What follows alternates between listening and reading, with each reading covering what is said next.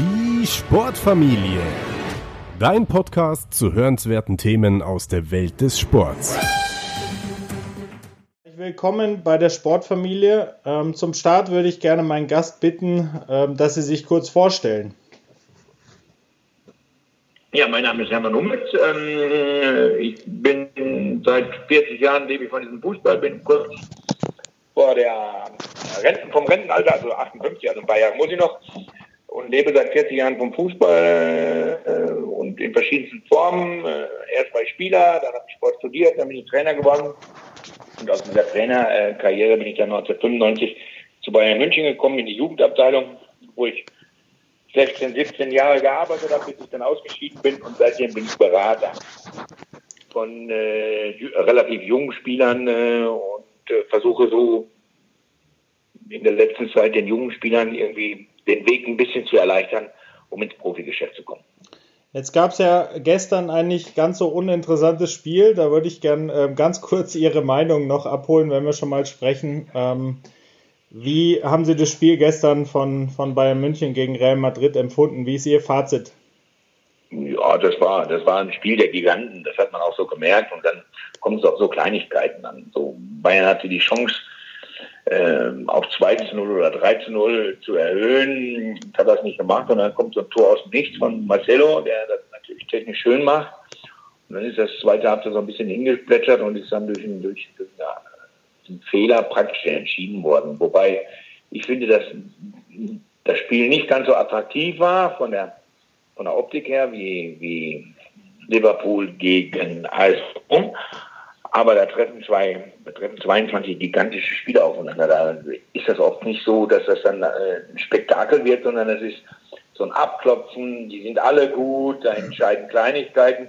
Und das macht es dann als Zuschauer vielleicht nicht ganz so attraktiv, für mich aber schon. Das hat was. Wenn so, wenn so, ich sag das jetzt mal, wenn so hochklassigen Spieler gegeneinander spielen. Jetzt haben Sie ja das andere Champions League Halbfinale erwähnt und da haben Sie ja auch einen, ähm, wie ich gelesen habe, auch einen persönlichen Bezug eigentlich dazu, ähm, dadurch, dass Sie Jürgen Klopp in ihrer Zeit bei Mainz ähm, trainiert haben, als er noch Spieler war ja, und, ja. Auch, und auch Emre Can wäre ja eigentlich ähm, Spiel äh, mit von der Partie ja, gewesen, wenn er nicht verletzt den, gewesen wäre.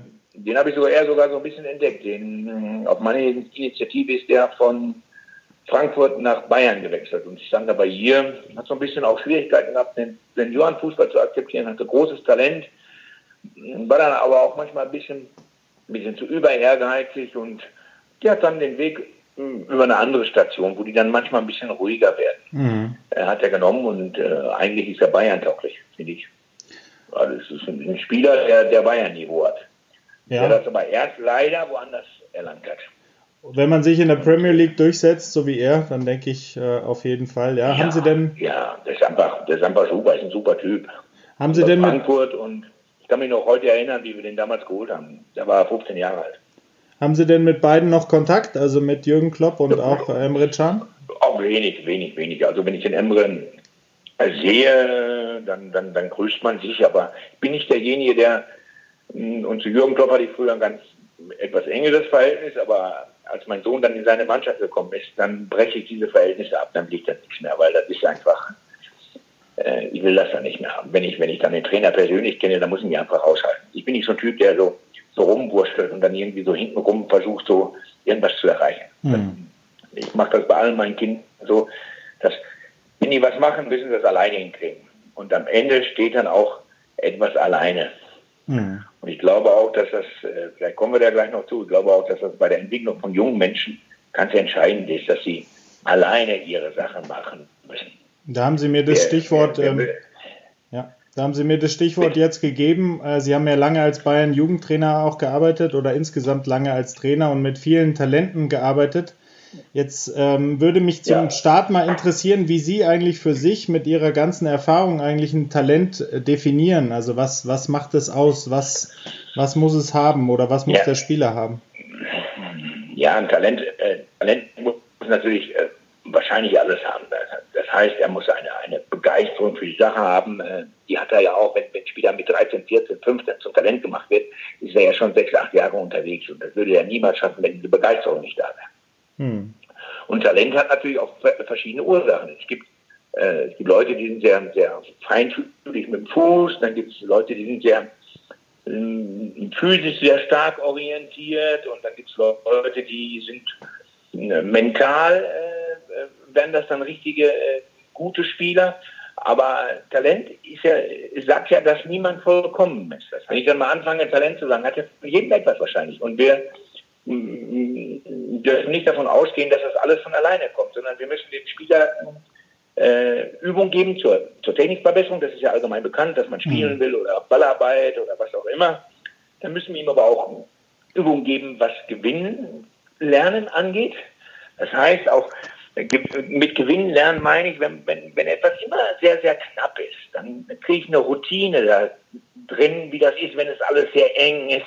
Dann verliere ich nicht die Nerven, dann mache ich vielleicht immer das Gleiche, kriege eine Sicherheit dann müssen wir ihm, wie gesagt, diese Übung geben beim, äh, beim, beim Gewinnen lernen, sage ich jetzt mal. Ich halte, der größte Scheich ist, äh, das Ergebnis ist ja gar, egal. Also finde ich, sobald man Sport macht, ja. ist kein Ergebnis egal. Ja. Es geht immer darum, dass einer gewinnt und einer verliert. Wir mhm. machen nur den großen Fehler, dass wir derjenige, der verliert, dass wir den sofort niedermachen. Das ist das Problem. Und dass wir dann sofort glauben, das ist nichts können. Das ist falsch. Sondern wenn, wenn Kinder gegeneinander laufen, gewinnt immer einer. Und der, der Zweite weiß, wer der Erste ist. Und der Erste weiß, wen er geschlagen hat. Ich finde das nicht verwerflich. Aber man muss vernünftig mit Sieg und Niederlage umgehen können. Aber man muss das auch üben können. Und dann muss man einfach auch den Kindern, den, den, den jungen Menschen ein bisschen Geduld entgegenbringen. Man muss nicht immer sofort austauschen. Wenn ein, äh, ich sag jetzt mal, wenn ein 12-, 13-Jähriger in einer Mannschaft nicht funktioniert, macht er Fehler, macht der Trainer den größten Fehler, wenn er sagt, ja, der ist nicht gut genug, da muss ich mir einen anderen holen. Hm. Ich verlange von den Trainern und von, von denjenigen, das verlange ich auch von dem Mathelehrer meiner Kinder, dass wenn meine Kinder vielleicht in Mathe eine Schwäche haben, dass er sich Mühe gibt, dass diese Schwäche weggeht. Ja. genauso müssen wir das im Jugendfußball sehen. Und da trifft man natürlich dann auf talentierte Spieler, aber niemand, nie, kein talentierter Spieler ist perfekt. Hm. Also jeder hat irgendwie Reserven. Und die Erwachsenen, die dann mit diesen, mit diesen talentierten jungen Menschen umgehen müssen, müssen bereit sein, diese Reserven oder die Schwächen, äh, zu, die Reserven zu locken und die Schwächen zu beseitigen und müssen, müssen richtig, es muss einen großen Spaß machen als Trainer, wenn ich, wenn ich eine Schwäche bei einem Spieler beseitigen kann. Und das ist das, was ich verlange. Und wenn sie dann Talent haben und treffen dann auf, auf, auf gute Bedingungen, gute Trainer, dann äh, steht ja Entwicklung eines Spielers äh, gar nicht im Wege. Also das Ganze, wie Sie es beschrieben haben, fußt ja auch ein bisschen auf dem Gedanken der Geduld, also dass man den Spielern etwas, äh, etwas mehr Zeit gibt. Das wahrscheinlich ähm, würden ja. jetzt viele Vereinsoffizielle sagen, das kostbarste Gut ist, was die Zeit angeht, aber vielleicht im Endeffekt dann auch nicht, wenn der Spieler dann wieder aus einer Schwächephase Nein, geht, er oft äh, gestärkt hervor. Ganz im Gegenteil. Sie haben doch, äh, ich komme, ich, ich habe lange bei Bayern München gearbeitet und äh, wir haben Geduld gehabt mit Spielern wie Müller, äh, Lahm, Schweinsteiger, Alaba, Groß, ich weiß nicht, boah, wer alles. Ja. Äh, mein eigener Sohn hat äh, letztendlich auch dazu gehört. Und, und am Ende, am Ende hat der Club für diese Spieler nie eine Ablöse bezahlt. Hm. Die müssen, die müssen das anders sehen. Sie sparen Geld und gewinnen dadurch sogar noch Identität. Alle haben, ein bisschen Stress, alle haben so ein bisschen Stress gekriegt und wollten den neuen Messi. Das heißt, den 13-Jährigen, der am Ende Weltklasse wird.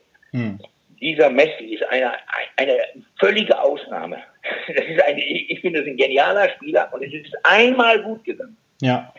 So, wir müssen uns aber, wir müssen uns aber auch äh, fragen, wie oft das schief gegangen ist. Hm.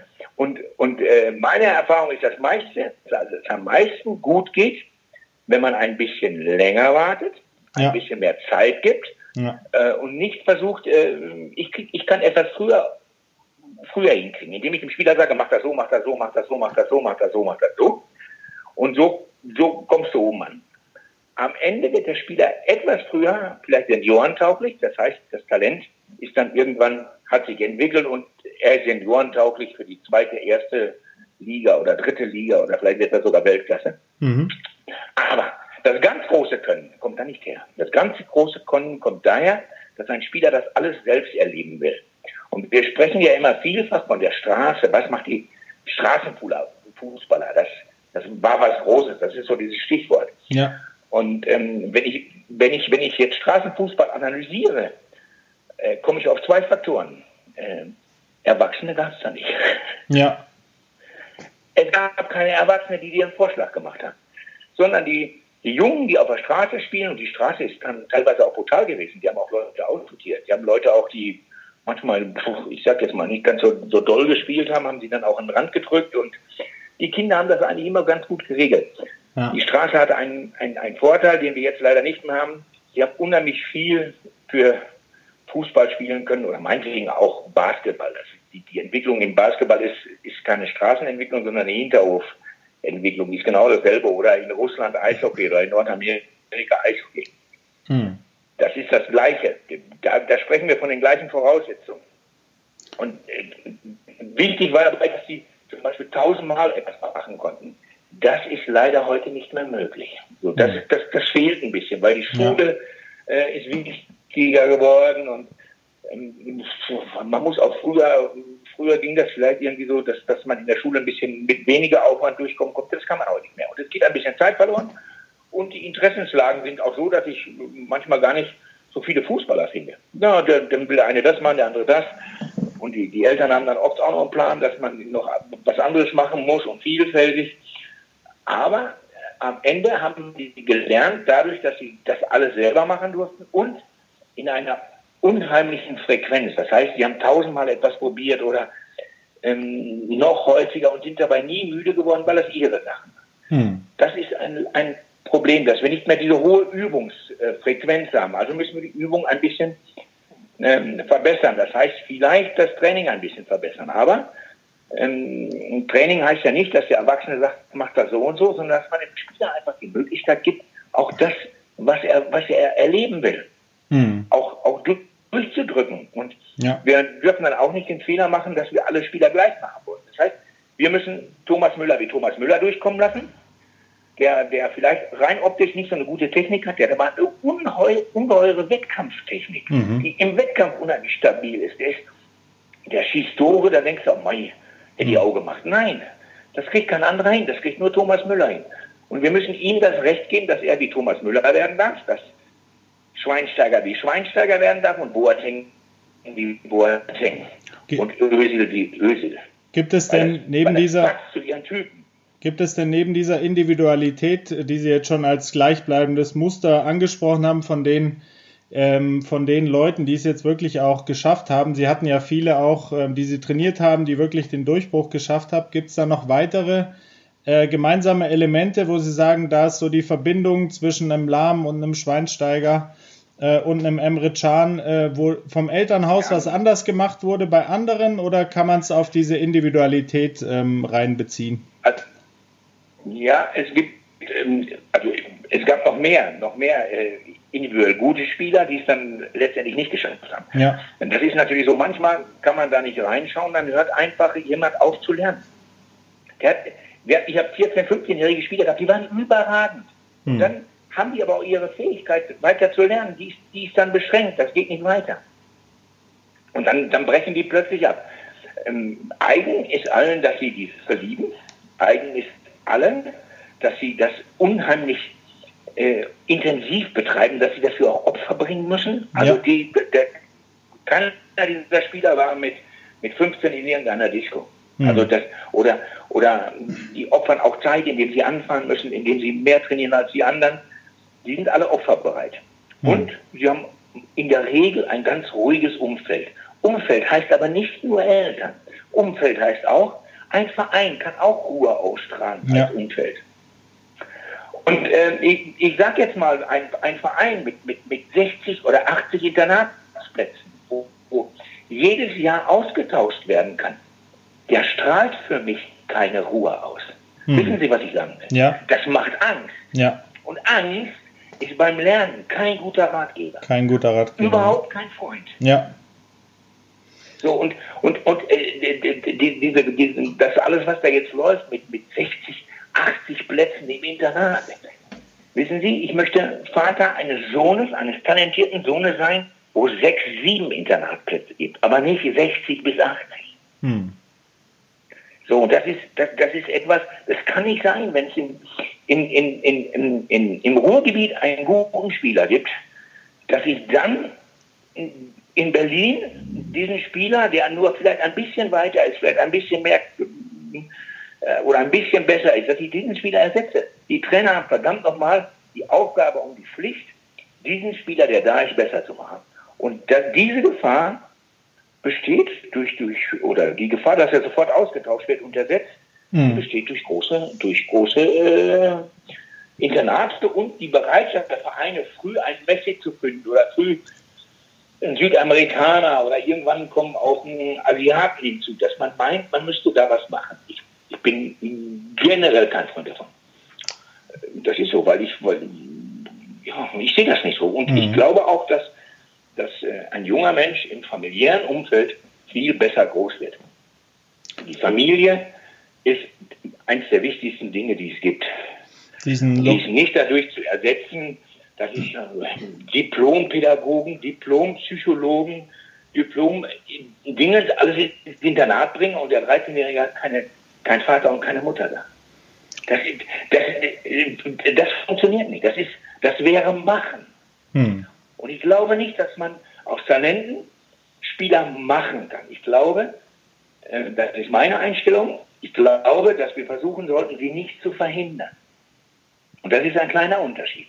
Weil, wenn ein Trainer den machen will, dann ist er der vordergründig der wichtigste Mann bei dieser Angelegenheit. Den habe ich gemacht.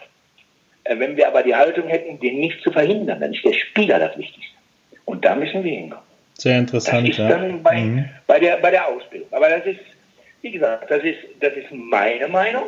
Die ist natürlich geprägt einerseits von, ja. von, von, von, von, mein, von, von, meinem, äh, von meiner Vita. Das heißt, ich war selber Fußballer, bin Trainer, habe Sport studiert. Äh, und hinzu kommt, dass ich Elternteil bin.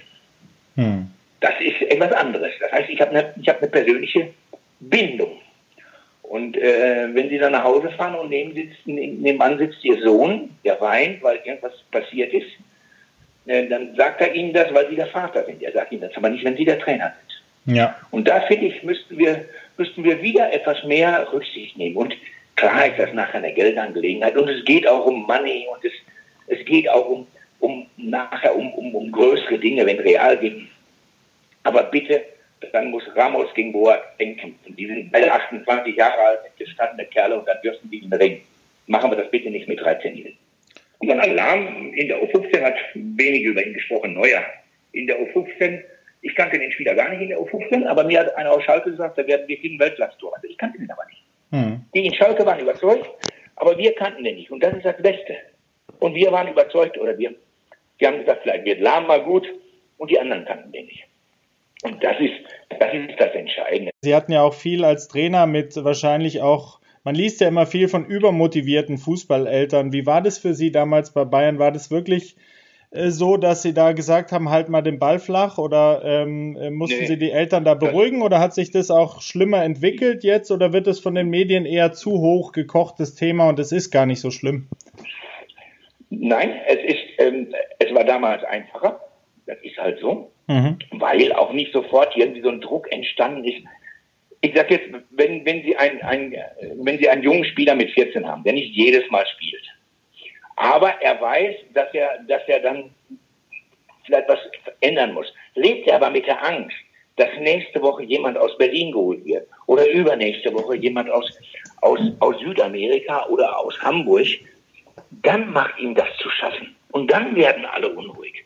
Und dann gibt es natürlich schon, dann gibt es irgendwann, ähm, drehen Eltern durch, irgendwann haben, hat auch jeder einen Berater, dann, dann müssen die irgendwas machen.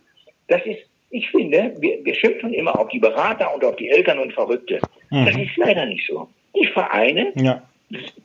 machen diese Probleme leider manchmal ein bisschen selber. Ja. Indem sie zum Beispiel, ich finde zum Beispiel diese Kadergrößen in Jugendmannschaften mit 20, 24, 26 Spielern, nicht Katastrophe. Mhm. Voll, da, natürlich hat da irgendeiner mal einen Kreuzbandriss oder das ist traurig genug, dass es das auch schon mit 16 gibt. Aber wir müssen uns fragen, woher die Ursache kommt. Vielleicht kommt die Ursache daher, dass die, dass die, ich sag jetzt mal, als wir, als die Kinder 14 waren, vor 15 Jahren, gab es wenig Kreuzbandrisse. Heute mhm. gibt es bei 16-, 17-Jährigen schon Kreuzbandrisse. Obwohl ja. Schuhwerk besser wird. Wir haben teilweise auf schlechteren Plätzen trainiert. Äh, der körperliche, die körperliche Bereitschaft auch zum Einsteigen war vor 20 Jahren viel, viel höher. Vor 20 Jahren gab es Fouls, da, da, da ist heute rot, da haben die früher gesagt, weiter. Mhm. So, das, das heißt also, der Schutz der Spieler ist sogar besser geworden. Ja. Das heißt, die medizinische Versorgung der Spieler ist besser geworden. Mhm. Und trotzdem gibt es mehr Kreuzbandrisse und mehr größere Verletzungen im Alter zwischen, zwischen 16 und 20. Ich, ich kenne Spieler, die kenne Spieler bei Bayern, der fünf Kreuzbandrisse zwischen 16 und 20. Mhm. Und das, das ist die Frage, woher kommt das? Dann sagen die, und wir haben früher Kunstrasenplätze gehabt, heute ist fast überall Rasenplätze in den großen Vereinen, überall die besten Bedingungen. So, dann müssen wir uns fragen, woher kommt das? Und das sind dann so, so, so, so schwierige Fragen. Ja, kann man sagen, der Druck, die Geschwindigkeit des Spieles ist größer geworden, ja. Kann sein. Aber wie gesagt, ich, ich, ich habe da eine, ich glaube, dass das auch daran liegt, dass wir viel zu wenig das Spiel trainieren. Also viel zu wenig das, was eigentlich das ausmacht. Ähm, Spiel auf ein Tor. Eine Seite muss der Ball rein, auf der anderen Seite muss der Ball nicht rein, zweite Halbzeit wird umgedreht. Hm. Wir, wir, wir verkünstlichen das Training. Wir sprechen heute auch in der Jugendausbildung über Pressinglinien, über Systeme, über, über ja, Raumaufteilung, vertikale Pässe. Passen Sie auf, wenn ich mit, ich bin jetzt, ich nehme die Rolle wahr als Berater. Hm. Und ich rufe in, in Madrid an und sage, du Jungs in Madrid, ich habe guten Kontakt zu euch, ich habe einen 15-Jährigen, der kann zehn Systeme spielen. Alles, der weiß, vertikales Spiel. Dann werden sie mich angucken und sagen, hey, kann er auch was am Ball. Ja. Ist er schnell und hat einen guten Charakter. Ja, aber ist ja dann so die das, richtige Frage eigentlich von Madrid. Ja, ja so das ist doch das, das, das, das Thema. Warum, warum haben, hat, hat Lewandowski, warum ist der Weltklasse? Doch nicht, weil er mit 15 schon Weltklasse war und alle Systeme konnte. Der, der, der Lewandowski war spindeldürr mit 15. Hm. So, aber es gab irgendjemand, der durfte sich entwickeln, wie das für, wie das, wie das möglich war. Der hat einen Ehrgeiz wahrscheinlich. Ohne Ehrgeiz kommt kein Spieler weiter. Der hat ein ruhiges Umfeld gehabt.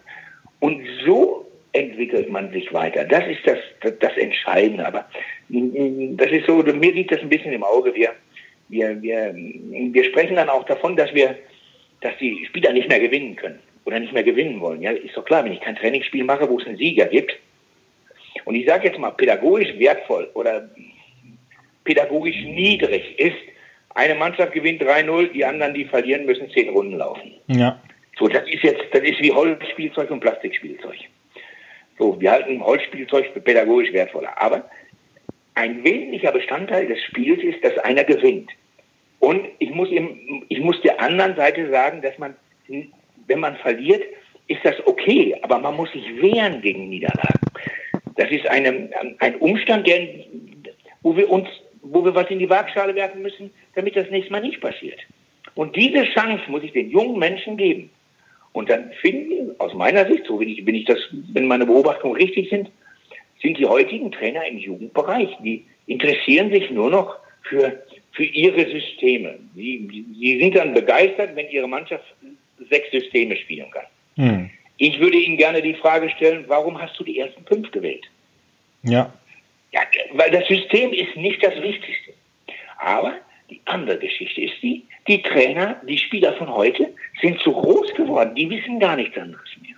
Und deswegen ist das auch ist das auch eine große Harmonie zwischen den, zwischen den Trainern und den Spielern. Die, die glauben alle, es geht ihnen gut. Und der, ja, der Trainer spricht mit mir und der nimmt mich mit. So, ich finde aber, das ist, äh, das ist wichtig. Das verlange ich auch von jedem Trainer, aber ich verlange auch von jedem Trainer, dass er die Individualität des Einzelnen bis an die Grenze versucht zu entwickeln. Das heißt, dass er auch die Bereitschaft hat, nicht nur sich im Vordergrund zu sehen, sondern den Spieler. Das ist das, ist das Wichtigste beim, beim, beim, beim Ausbildungsfußball, so wie wir das nennen. Jetzt waren wir gerade bei der Trainerperspektive. Ich würde gerne noch einmal kurz zurückgehen zu der Elternperspektive. Sie hatten ja ähm, nicht nur einen, sondern zwei überdurchschnittlich talentierte Söhne, die dann auch äh, den Durchbruch äh, geschafft haben. Haben Sie denn da aus Ihrer Erfahrung noch konkrete Tipps für, ähm, für Eltern, die vielleicht gerade in der Lage sind, mit, mit 14- äh, bis 17-jährigen Söhnen oder Töchtern, die äh, überdurchschnittlich talentiert sind in ihrem Sport, wie, ja. wie man eine gute ja, man Umgebung muss, schafft. Und man, man muss nichts machen. Man muss irgendwie, ich finde, dass man das nicht forcieren sollte. Mhm. Äh, man sollte aber da sein. Wenn jetzt zum Beispiel jemand 30 Kilometer zum nächsten größeren Club hat, dann ist das auch irgendwie wichtig, dass Opa fährt oder Oma fährt oder die Mama fährt oder Papa fährt oder dass sie sich auch kümmern. Was ich, was ich nicht gut finde, ist, wenn die sich dann so einmischen, wenn die dann am Rand Tipps gehen oder nach dem Spiel nochmal ja. einzelne Situationen durchgehen und dann nochmal sagen, das musst du besser machen und so, das ist ja. am Ende, am Ende wird der junge Mensch, der Talent hat, irgendwann was Großes, wenn das seine Geschichte ist und nicht er Erfüllungsgehilfe von anderen ist. Von anderen vielleicht schon, heute ist auch viel Geld im, im, Spiel. Manche Eltern denken auch an später. Aber äh, gut, das sind Eltern, aber manche Vereine äh, siedeln auch die Eltern mit um. Hm. Und machen aus einem äh, mittleren Angestellten äh, in X einen super äh, Angestellten in Y, in der Stadt Y. Da müssen wir uns doch nicht wundern. Dass es geht, der, der Antrieb, der Antrieb muss aus dem Spiel herauskommen. Und das kann ich allen nur äh, mit auf den Weg geben. Wenn ihr anfangt, Fußball zu spielen, lasst das Fußballspiel immer im Zentrum. Das ist das Wichtigste. Nicht das Renommee, nicht kein Post auf Instagram, keine Aussicht auf irgendein, auf irgendein hohes Gehalt. All das ist störend und zerstört das. Und alle Spieler, die oben ankommen, die haben eins gemeinsam. Nicht nur das Talent, auch die, auch den Willen, äh, die Willenseigenschaften, die, die tun was dafür. Aber für sie ist das Spiel wichtig. Es macht ihnen großen Spaß. Und wenn sie verlieren, ärgern sie sich und wollen das nächste Mal besser machen. Aber sie wollen es für sich besser machen, nicht irgendeinem einem anderen gefallen. Und ich finde, man sollte nicht, man muss nicht dem Trainer gefallen, man muss nicht den Eltern gefallen, sondern man muss die Sache lieben. Und das ist das, was ich allen mitgeben kann. Aber das ist schwer. Das ist sehr, sehr schwierig. Dafür müssen sie dann aber auch, äh, muss, muss der junge Mensch auch den Raum kriegen, das alles zu erfahren. Hm.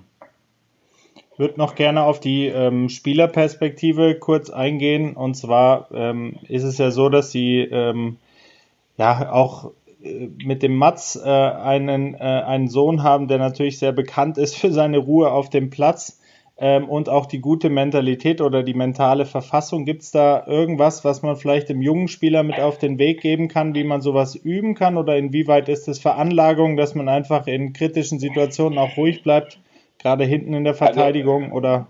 Äh, also wenn es Veranlagung ist, hat er das auf jeden Fall nicht von mir. so, weil ich, ich, war nie so ruhig. Ähm, aber das muss man auch, auch lernen ähm, das, das, ja, die, die, jeder entwickelt dann etwas anderes. Äh, ja. Die Ruhe auf dem Platz ist ja, die Voraussetzung für Ruhe auf dem Platz ist Technik. Das heißt, am Ende kommt irgendwann der Ball zu mir, ob ich jetzt Torwart bin, Verteidiger oder wer auch immer. Und wenn ich, wenn ich Technik habe, macht mir der Ball, der auf mich zukommt, mit dem ich dann irgendwas äh, machen muss, macht mir keine Angst und ich kann Ruhe ausstrahlen. Mhm. Aber wenn ich jetzt jeden Zehnjährigen sage, spiele nur direkt, dann wird das irgendwann hektisch. Also muss, muss der junge Mensch üben und am Ball bleiben. Man muss ihn, ähm, ich sag mal, der Zwölfjährige muss überdimensional lange am Ball bleiben, der 13-, 14-Jährige, damit er nachher die Ruhe hat. Und wenn ich Ruhe am Ball habe und kann dribbeln, sobald ich dribbeln kann, habe ich immer zwei Optionen. Passen und dribbeln. Sobald ich keine Ruhe habe, habe ich Angst vorm Zweikampf, vorm Dribbeln. Dribbeln heißt nicht einen Gegner überwinden. Dribbeln heißt manchmal seitlich weggehen um einen Passkorridor zu schaffen. Sobald ich diese Ruhe habe, habe ich immer eine Option mehr. Und das ist Sicherheit. Und das, das Gleiche werden Sie sehen. Das Gleiche werden Sie sehen bei, bei Lahn. Der hat auch Technik und Ruhe. Und die lernen das dann mit der Zeit, weil sie vertrauen.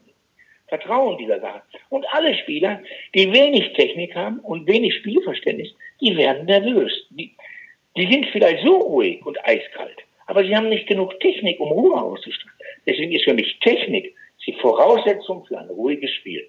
Weil mhm. jedes Mal, wenn der Ball kommt, habe ich keine Sorgen, dass er wegspringen könnte, dass er, dass ich ihn nicht verarbeiten kann, dass ich, dass ich, ja, dass er, dass, dass, dass ich vielleicht einen Ballverlust habe, der, zu, der dazu führt, dass ich vorne äh, eine schlechte Ballannahme, die dazu führt, dass ich vorne keine Torchance habe, oder eine schlechte Ballannahme, die dazu führt, wenn ich hinten bin, dass ich den Ball verliere. So, und, und das müssen Spieler üben dürfen. Das ist nicht etwas, dann, das ist nicht so, der kommt nach Hause und dann gießt der Selbstbewusstsein rein. Das geht nicht. Das sind alles Dinge, die man, schön, die, ja. man, die, die man in, in hohem Maße einfach auch üben muss. Ja. Und, und bei allen Dingen, wenn ich etwas hundertmal mache, ist die Wahrscheinlichkeit groß, dass ich da besser bin, als wenn ich es nur einmal mache. Ja.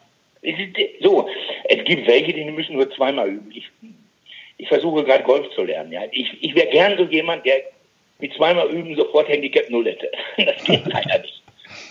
So, ähm, aber genauso ist das in vielen Sportarten. Der andere tut sich, der kommt nach 100 Mal oder nach 200 Mal oder nach 300 Mal. Und das gilt für alle Bereiche des Lernens. Ich glaube nicht, dass der, dass der Körper unterscheidet, ob das ein geistiges Lernen ist, ein motorisches Lernen oder auch, auch, auch soziale Kompetenz kann ich doch auch üben.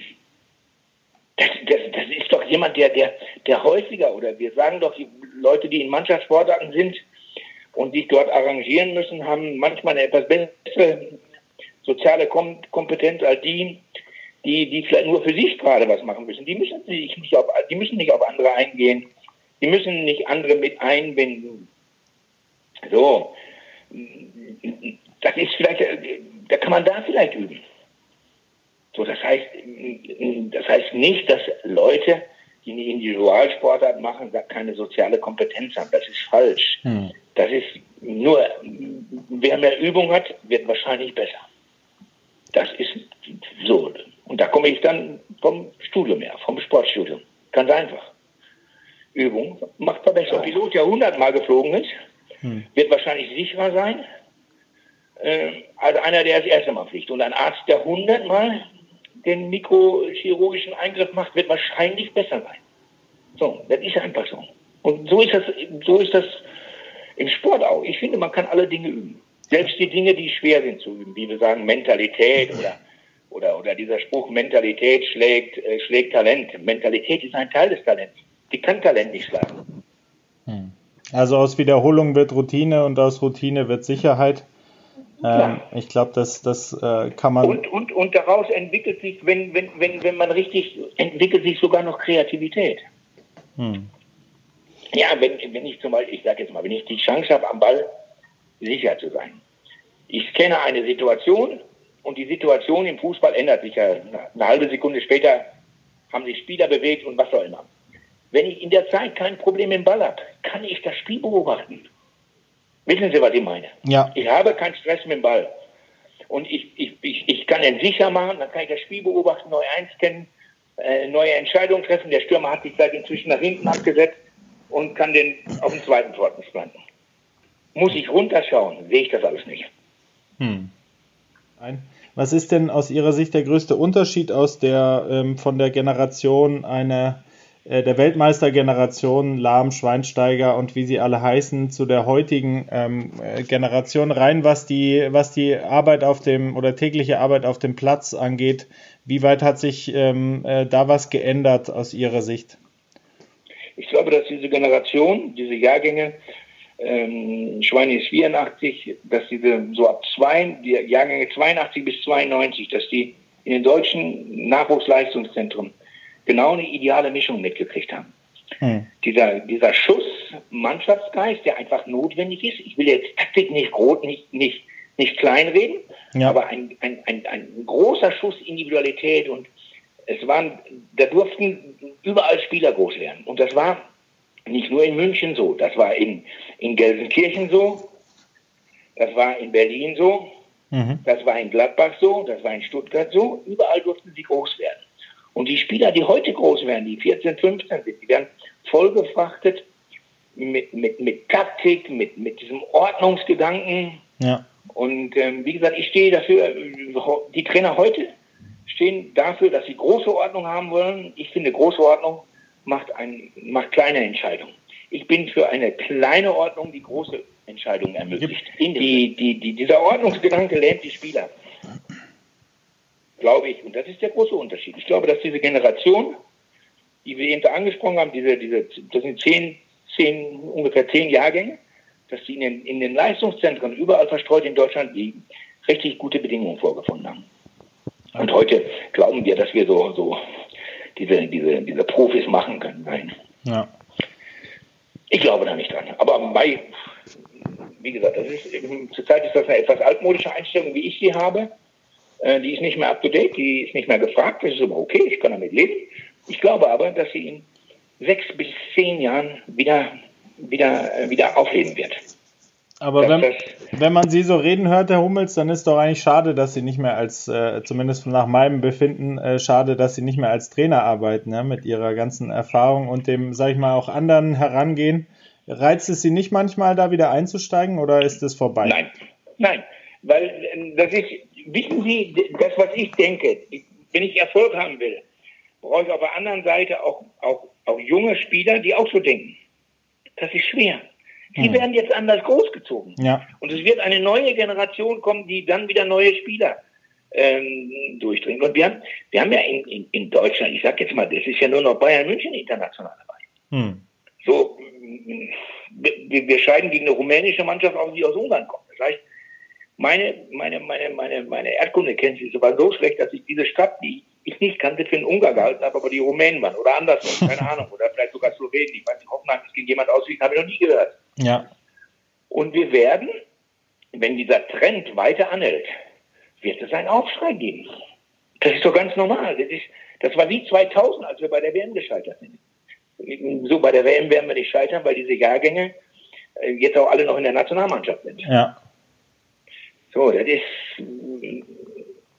so und dass wir dann eine Generation, so es gab so andere Generationen, die haben auch die Spanier haben da eine Lücke, dass sie ihre guten Spieler dass sie ausgehen. Und ich denke, das wird, das glaube ich, dass das in Deutschland so, die sind alle super, die sind alle Instagram erprobt und, und Medien erprobt, die jungen Spieler, ja, das ist alles wichtig, ich weiß, das gehört dazu. Ja. Aber am Ende, am Ende wird die Individualität eine große Rolle spielen. Und wenn du viele gute individuelle Spieler hast, ist es leichter, eine Mannschaft daraus zu formen, dann muss irgendwo auch so, so, so, so ich sag jetzt mal, so dieses, da muss ein bisschen Taktik her, dann muss ein, ein, ein, eine, eine, eine gute Taktik her. Eine gute Taktik heißt aber nicht, dass, dass der Trainer alles im Griff hat, sondern dass der, der Trainer den Spielern hilft, ihre Ziele zu erreichen. Und, und, und schlaue Trainer können das. Und die müssen, die, die kriegen das dann aber auch nur dann hin, wenn die Individualität des Spielers da ist. Sie kriegen das nicht hin so. Das läuft manchmal ganz gut. Ich sage jetzt mal nur, also, jetzt, äh, es gibt Mannschaften, die spielen jetzt im, im nächsten Jahr, kenne ich eine Mannschaft, die spielt im nächsten Jahr in der SIP, in der, in der, im SIP, die letzten sieben Jahre in sechs verschiedenen Liga, mhm. Ligen. Das heißt, die ist einmal raufgegangen und einmal runtergegangen. Das passiert, wenn es den Spielern gut geht, sind sie gut, dann geht es nach oben, dann fühlen sich alle gut. Wenn es schlecht läuft, geht das aber fast mit den gleichen Spielern bergab. Und das ist etwas, ich will wieder Substanz reinkriegen, dass die Spieler gut sind. Und wenn, wenn es dann mal nicht klappt, dann, dann müssen die aber auch absteigen, wenn das dann nicht klappt. Aber dass man drei Ligen aufsteigt und drei Ligen absteigt, als, als, als, als Mannschaft, ich finde das lobenswert und ich finde das auch toll. Aber diese Phänomene haben wir letzte Zeit sehr häufig. Hm.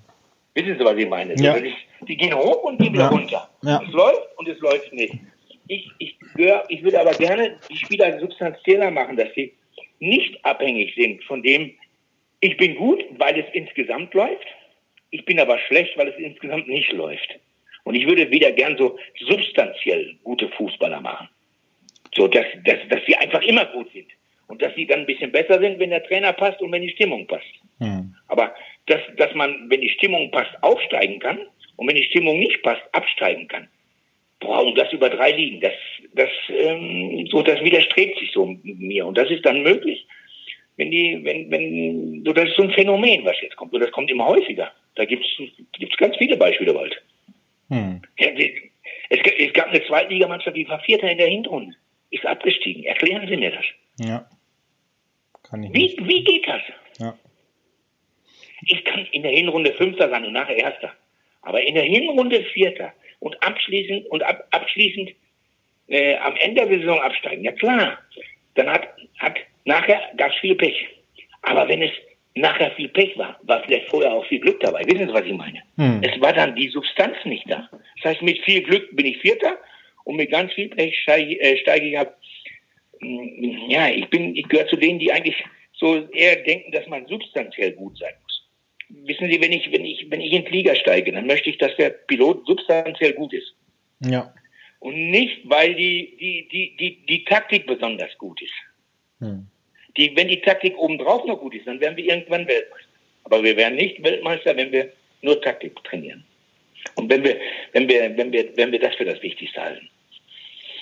Ganz kurz vor Schluss noch die Frage nach der, nach der Bundesliga. Wird es so weitergehen mit der Dominanz? Sind die, ähm, wie sind die anderen gefordert? Also man kann ja Bayern eigentlich keinen Vorwurf machen, das dass sie, dass sie äh, ihren Job machen und ihren Vorsprung ausbauen ähm, und ja, den auch nicht mehr hergeben wollen. Ich denke, die Bayern werden auch irgendwann mal. Aber die machen das auch gut. Ja. So. Klar, Dortmund hat das auch gut gemacht. Dortmund hat aber einen ungeheuren Substanzverlust. Bei Dortmund kann man jetzt nicht sagen, dass die, dass die, dass die, dass die mit Glück gut waren und dann mit Pech jetzt Vierter in der Liga sind oder was. Dortmund hat einen großen Substanzverlust. Dann Dortmund hat bestimmt für 250 Millionen in den letzten fünf Jahren verkauft. Hm. So, das ist dann, das ist dann so, dann, dann nehme ich den besten Arzt weg. So, dann, dann wird die Klinik auch irgendwann schwächer. Ja. Aber ähm, klar, wenn, wenn ich recht habe und, und wir wieder, ich sage jetzt mal, statt 50 guter Spieler 100 gute Spieler entwickeln oder 150 für die Bundesliga und die dann nicht so launig sind, dass sie von der Taktik mal nach oben fliegen können oder dann wieder runter. Ja. Dann, dann ist es doch wahrscheinlich, dass sie dann so. Ansonsten Bayern will nicht so dumm sein und die schlechte Spieler kaufen. Dann ist, dann sind gute Spieler für mehr Vereine da, ist so viel besser. Hm. Dann, ähm. ist die, dann ist die, glaube glaub ich, auch die, die, die, die, die, die Spanne zwischen den einzelnen Mannschaften nicht so hoch. Ja. Und dann gibt es mal vielleicht wieder, dass Wolfsburg deutscher Meister werden kann oder Dortmund oder Stuttgart, je nachdem, wer das dann gerade, wer da in der Lage ist. Und, und das wäre eigentlich schön, ob das jetzt, aber mei, wenn es so ist, dann ist es so. So, ganz nach Otto Reagel 5 Euro in die Kasse, die, die Tabelle lügt nicht. Ja, ich denke, das war ein, ein, ein, gutes, ein gutes Schlusswort. Ähm, ja, ich, ich, danke Ihnen sehr für die, für die Ausführungen. Ähm, ich konnte da bei vielen wirklich äh, zustimmen, auch selber aus der Elternperspektive, auch habe selber für mich einiges mitgenommen und hoffe, dass Sie auch ähm, da ein bisschen Spaß hatten mit dem Gespräch. Ja, wissen Sie, das ist, ich, ich mache diese, diese Jugendarbeit seit, seit 20, 25, ja fast 30 Jahren. Das ist einfach, das, das beschäftigt mich, weil, ja, weil es einfach, das merkt man, ja. mal, es ist ja auch was Tolles. Junge Menschen, aufregende Menschen sind was Tolles. Und das, sind, das, sind, das ist unsere Generation, die kommt. Ob im Fußball oder in der Wirtschaft oder wo immer. Ich komme halt aus dem Fußball und interessiere mich dann dafür, wie das. Und das macht mir Spaß. So, und da lebe ich auch schon. Das, das, das hört man ja auch raus, dass ja. ich da drin aufgehe. Ja. Und mein, ist also. Vielleicht habe ich aber auch. Für die Ausführungen, ähm, ich konnte da bei vielen wirklich äh, zustimmen, auch selber aus der Elternperspektive, auch habe selber für mich einiges mitgenommen und hoffe, dass Sie auch ähm, da ein bisschen Spaß hatten mit dem Gespräch. Ja, wissen Sie, das ist, ich, ich mache diese, diese Jugendarbeit seit, seit 20, 25, ja, fast 30 Jahren. Das ist einfach, das, das beschäftigt mich, weil, ja, weil es einfach, das merkt man, ja. jetzt mal, es ist ja auch was Tolles. Junge Menschen, aufregende Menschen sind was Tolles. Und das, sind, das, sind, das ist unsere Generation, die kommt. Ob so. im Fußball oder in der Wirtschaft oder wo immer. Ich komme halt aus dem Fußball und interessiere mich dann dafür, wie das und das macht mir Spaß. So, und da lebe ich auch schon. Das, das, das hört man ja auch raus, dass ja. ich da drin aufgehe. Ja. Und mein, ist also, vielleicht habe ich aber auch Unrecht. Die Sportfamilie. Dein Podcast zu hörenswerten Themen aus der Welt des Sports.